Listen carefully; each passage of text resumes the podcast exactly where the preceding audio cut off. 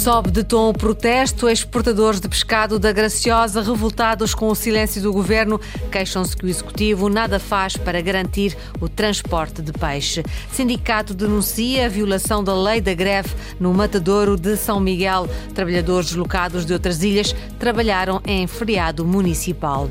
Angra do Heroísmo recebeu o projeto Dia Paralímpico pela primeira vez nos Açores.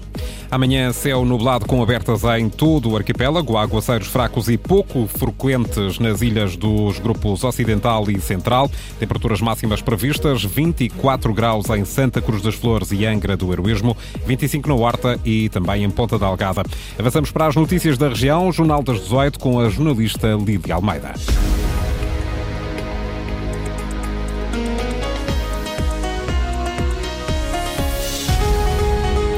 Queixam-se os compradores e exportadores de pescado. Na Graciosa, o peixe vendido pela manhã não chega a Lisboa no mesmo dia. Os compradores não foram hoje à lota e lamentam o silêncio do governo, já que duas semanas após as primeiras reclamações, continua tudo na mesma. Luís Costa. João Benjamin já tinha dito que o peixe da Graciosa não chega a Lisboa no mesmo dia. Duas semanas depois, o exportador diz que está tudo na mesma. Os transportes continuam na mesma, porque parece-me que o governo não tem competência para resolver este problema. Eh, parece que estão esquecidos da gente aqui. Saindo à tarde, diz também a exportadora Ana Mendonça, o peixe perde qualidade. Chega lá três dias depois e também não está a chegar em estado de, de, de poder revender. Já hoje não vinha à lota. Não tenciono vir até segunda-feira se não resolverem as questões. Se prolongar também, não tenciono vir os restantes dias. Se o pescado ficar na lota, alguém vai ter que se responsabilizar. O pescado desta quinta-feira foi comprado pela Associação de Pescadores. Comprou mais barato, 2,5 euros, 3 euros cada quilo. Eh, a associação está aqui eh, para prestigiar os pescadores. Aquilo é uma associação sem fundos lucrativos, não paga impostos, recebe subsídios do governo, nós não recebemos nada e temos a concorrência com, os compradores da Graciosa. Com a desvalorização do pescado, saem também prejudicados os pescadores, sobretudo os que trabalham deslocados. E há homens de 4, 5 filhos, 5, 6 filhos, como é que vai ser para, para, para sustentar-se já? Isso está cada vez pior, eu nunca vi uma terra como essa, essa terra é muito diferente das outras. O que é que era necessário fazer? Mais transportes aqui para, para a Graciosa? Mais transportes para a Graciosa e a admissão do secretário, que não está à altura do, do, do, que a região precisa. A Graciosa nunca recebeu tantos aviões como neste verão, chegando a quatro voos diários. O problema é que as duas ligações de manhã são feitas com um avião Q200. Há promessas já do ano passado de, uma, de um cargueiro, no qual já chegamos a um ano depois e o cargueiro ainda não apareceu. Não estou a perceber qual é a questão do, do governo, se está a encolher. O protesto sobe de tom no Porto da Graciosa. Violação da lei da greve no Matador de São Miguel, a denúncia do Sindicato dos Trabalhadores em Funções Públicas. Em causa estão 11 trabalhadores de outros matadores regionais que o governo fez deslocar para São Miguel para colmatar as dificuldades sentidas no Matadouro. Hoje, dia 29 de junho, é feriado municipal na Ribeira Grande. Os trabalhadores deslocados cumpriram o horário de trabalho, violando a greve ao trabalho extraordinário que está em vigor por tempo indeterminado, denuncia o sindicalista João Decmota. Viemos a verificar que houve cerca de 11, 12 trabalhadores eh, eh, oriundos de eh, matadores de outras ilhas que tiveram a trabalhar na parte de expedição no matador São Miguel. Hoje o matador é situado na Ribeira Grande e hoje é feriado. Para nós isso configura uma ilegalidade, isto é um ato eh, que carece de legalidade e por isso mesmo o sindicato vai atuar por todos os meios de modo a que situações destas não se repitam. E parece-nos que eh, situações destas não facilitam as negociações, tentam eh, pôr trabalhadores contra trabalhadores o, aquilo que o sindicato não vai deixar que aconteça.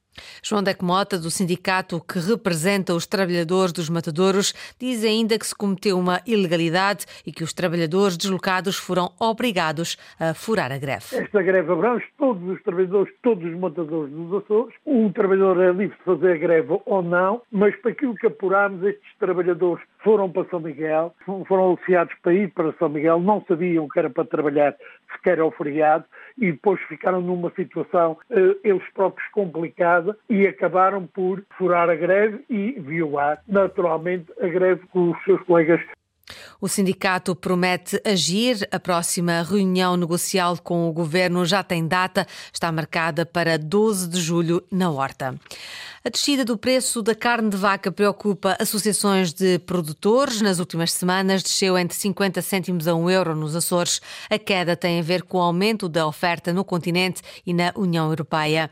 Para a Federação Agrícola, esta redução do preço é mais uma ameaça ao rendimento dos agricultores. Inês Linhares Dias. Depois da baixa do preço pago ao produtor de leite, a redução do preço da carne nos Açores é mais uma ameaça ao rendimento dos agricultores, lamenta o presidente da Federação Agrícola, Jorge Rita. Nós estamos habituados a viver com essas oscilações de preço de leite de carne, então tem sido um martírio para os produtores que raramente têm alguma disponibilidade financeira, porque somos quase sempre empurrados para, para áreas que não devia, áreas económicas não devia estar a acontecer. Então, nós estamos a falar no caso concreto hoje, hoje, só a nível das vacas, porque quer a nível dos vitilões, quer a nível dos novilhos, essa situação ainda não está a passar, não sabe ao certo nos próximos dias e nos próximos tempos o que é que irá acontecer. O, o, o, que sabemos é que é um problema, o leite a baixar e se a carne baixa, o rendimento dos produtos baixa drasticamente. Um fenómeno que se deve essencialmente à subida da oferta, mas que é agravado pela perda de um importante mercado de exportação. Essas oscilações de mercados, obviamente não exportando para Israel ou para o norte da África ou para outros países, como Portugal também está numa capacidade exportadora, esse, esse, essa oferta entra no circuito nacional e então no circuito nacional eh, tudo ao mesmo tempo, sem programação, obviamente que entope eh, eh, as áreas comerciais com isso é. Pronto, isto também tem esse reflexo negativo das descidas. Jorge Rita considera que estas circunstâncias evidenciam a necessidade do Governo da República olhar para o todo nacional na distribuição de apoios à agricultura. O representante do setor afirmou ainda a importância de garantir a estabilidade no transporte marítimo para evitar constrangimentos nas exportações.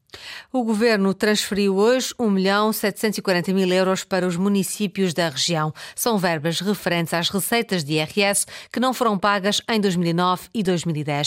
Segundo nota do Executivo, esta é a terceira de quatro parcelas de um total de 5 milhões 480 mil euros de receitas de IRS que não foram transferidas pelos anteriores governos. No protocolo firmado com a Associação de Municípios dos Açores, ficou acordado que os 19 municípios iriam receber as verbas em atraso até 2024. Em 2021 e 2022 já foram processados 1 milhão de euros em cada ano. Em 2024 serão processados os restantes restantes 1,74 milhões de euros. Os Açores têm potencial para fazerem parte de uma base atlântica de cruzeiros. Quem o diz é a secretária regional do Turismo, Berta Cabral, reuniu esta manhã com a CLIA, a Associação Internacional de Cruzeiros. Ana Pereira. A ideia é criar linhas de cruzeiros entre os vários arquipélagos do Atlântico com bases rotativas entre ilhas. O objetivo, diz a secretária regional do Turismo, é também que os Açores deixem de ser apenas um ponto de escalas, à semelhança do que acontece no Atlântico Norte ou no Mediterrâneo. Mediterrâneo. No Atlântico não há uma base de cruzeiros e, portanto, dever-se a caminhar, e sendo agora os portos dos Açores e os portos da Madeira associados da CLIA, têm condições para caminhar nesse sentido, que é tentar consolidar uma base de cruzeiros aqui no Atlântico, onde estão os Açores, a Madeira, as Baleares, as Canárias, Cabo Verde e, portanto, criar aqui uma centralidade de cruzeiros onde o turnaround pode ser feito cá, deixando muito mais valia na região, que em vez de continuarmos, como tem sido até aqui, pontos de passagem de este para oeste e de norte para sul. Base de cruzeiros no Atlântico, segundo o diretor de Assuntos Governamentais da CLIA, será vantajosa para o negócio desta indústria e para a região. Consolidating this region with the help of other com a ajuda dos outros arquipélagos atlânticos, isto seria vantajoso para o negócio nos Açores. Fizemos estudos e a média dos cruzeiros gastam algo como 750 euros em 3, 4 destinos num cruzeiro de 7 dias. É o dinheiro que os Açores podem obter. Uh, para já, segundo o Executivo, a base de cruzeiros no Atlântico ainda é só uma estratégia a articular a longo prazo com a Portos dos Açores, parceira da CLIA, a maior associação e organização de turismo de cruzeiros. Cruzeiros. O projeto Dia Paralímpico realizou-se pela primeira vez nos Açores. Durante o dia de hoje, o Parque Municipal do Relvão, em Angra do Heroísmo, foi palco da experimentação desportiva de 11 modalidades. O objetivo da iniciativa passava por cativar jovens para a prática desportiva, quebrando o estigma e mostrando que o desporto é inclusivo. Eduardo Mendes. Atrair mais pessoas para a prática desportiva, nomeadamente para o desporto adaptado, é também o garante de uma maior qualidade de vida. O Dia Paralímpico aconteceu em Angra do Heroísmo, com o objetivo de dar a conhecer modalidades e cativar mais participantes. Muitas pessoas com deficiência uh, não lhes é dada sequer a possibilidade da experimentação desportiva e, e normalmente quando descobrem a prática desportiva conseguem concluir que através da prática desportiva têm um, uma melhor qualidade de vida. Independentemente de virem ou não a ser campeões, independente de virem ou não a conquistar medalhas, nós sabemos que a principal medalha é terem, aumentarem a qualidade de vida. José Manuel Lourenço, presidente do Comitê Paralímpico de Portugal, alerta para a falta de jovens a praticar desporto adaptado. Nós tivemos uma média de idades nos Jogos de Tóquio de 35 anos, o que significa que não há jovens, não há renovação do, dos, dos do, de atletas. Miguel Vieira é número um no ranking mundial de judo. A conquista de vários títulos internacionais só fazem com que, aos 37 anos, queira alcançar ainda mais. Aprendi judo a ver e agora, como cego, acreditem que a dinâmica que eu tenho, a agilidade e a capacidade natural de fazer os movimentos parte de um pouco da minha capacidade de não ver para ser mais rápido e dinâmico naquilo que é, é o, o judo. Daí ter eh, feito e fazê-los perceber como é que é o judo e como é que se faz judo cego e entenderem que é possível fazermos tudo com um braço, com dois braços, com a ver, não ver e que o desporto é inclusivo e é para todos. A mensagem que fica é de inclusão, foi transmitida a jovens e crianças por vários atletas do desporto paralímpico.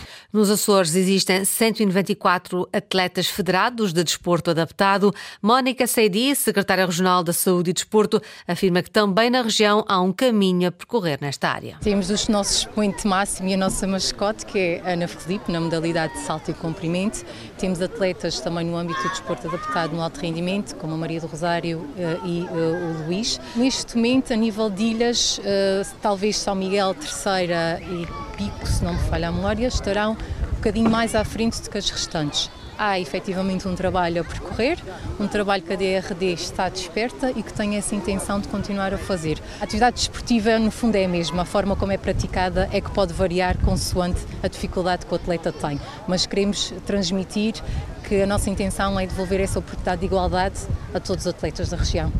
Mónica Seidi, secretária regional da Saúde e Desporto. 37 pilotos vão estar à partida da quarta prova do Campeonato Regional de Ralis, o Rally Alemar do Terceira Automóvel Clube. Vai para a estrada a 7 e 8 de julho e com algumas novidades no traçado. Gonçalo Cordeiro. É o primeiro rally de asfalto do campeonato, 24 edição do rally, organizado pelo Terceiro Automóvel Clube, vai para a estrada nos dias 7 e 8. Na sexta-feira, dia 7, altares e biscoitos. No sábado, duplas passagens por Casa da Ribeira, Bicas, zona de lazer das Doze Ribeiras e Raminha Altares. São 83,43 km ao cronómetro, divididos por 10 provas especiais de classificação, um novo itinerário, diz o Presidente Paulo Silveira. Fazemos a zona do Altares, Raminho, nunca fizemos nos últimos dois anos e que vamos regressar. Na sexta-feira abrimos as festas dos biscoitos, portanto, a Semana Cultural dos Biscoitos, com o troço que foi feito o ano passado e que teve muito sucesso, qual junta muito público afeto e não afeto. Primeiro rally de asfalto do campeonato que decorre nos dias 7 e 8 de julho na Ilha Terceira. Ruben Rodrigues segue na frente do campeonato com 61 pontos e meio, Luís Reco é segundo com 52, Pedro Câmara terceiro com 43. Nas duas rodas motrizes, Felipe Marcos comanda, seguido de Bruno Tavares e Carlos Andrade. Campeonato Regional de Rallys de regresso a 7 e 8 de julho. Jornal das 18 com a jornalista Lili Almeida. Notícias em permanência em acores.rtp.pt e também no Facebook da Antena 1 Açores.